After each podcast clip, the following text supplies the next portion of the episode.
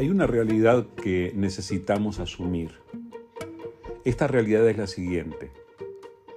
Nuestros cinco sentidos no nos dicen todo lo que existe, no nos revelan todo lo que hay.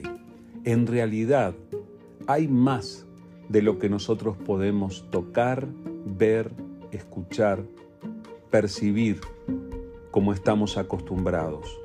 Lo que quiero decirte es que existe, además de este mundo material con el que estamos habituados a tratar, existe un mundo espiritual que sí tiene influencia sobre las cosas que nosotros vivimos.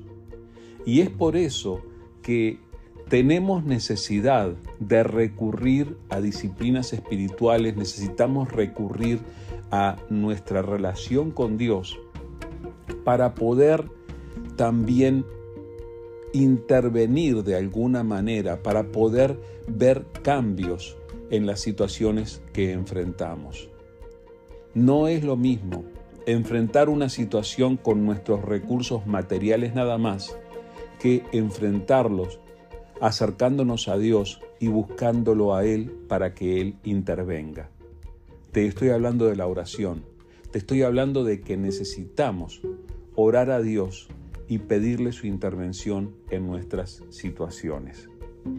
Quiero compartirte este relato de una situación que el pueblo de Israel enfrentó en su peregrinación por el desierto cuando caminaban hacia la tierra prometida y que nos puede enseñar bastante acerca de cómo también Dios quiere intervenir en nuestras vidas. Lo que estoy leyendo está en el libro de Éxodo, capítulo 17, del versículo 10 en adelante.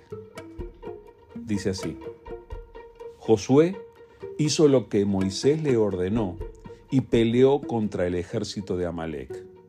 Entre tanto, Moisés Aarón y Ur subieron a la cima de una colina cercana. Mientras Moisés sostenía en alto la vara en su mano, los israelitas vencían. Pero cuando él bajaba la mano, dominaban los amalecitas. Pronto se le cansaron tanto los brazos que ya no podía sostenerlos en alto. Así que a Aarón y Ur le pusieron una piedra a Moisés para que se sentara. Luego separaron a cada lado de Moisés y le sostuvieron las manos en alto. Así sus manos se mantuvieron firmes hasta la puesta del sol. Como resultado, Josué aplastó al ejército de Amalek en la batalla. Gracias a Dios, la mayoría de nosotros no tenemos que enfrentar batallas reales. No estamos involucrados en una guerra que nos afecte directamente. Pero yo creo que podemos entender la enseñanza contenida en esta historia y aplicarla a las batallas que enfrentamos en nuestras vidas. Hay una conexión exacta entre lo espiritual, entre la intervención de Dios y las situaciones que vivimos. En este relato, el que estaba en el campo de batalla era el pueblo de Israel, el ejército de Israel, y era dirigido por Josué.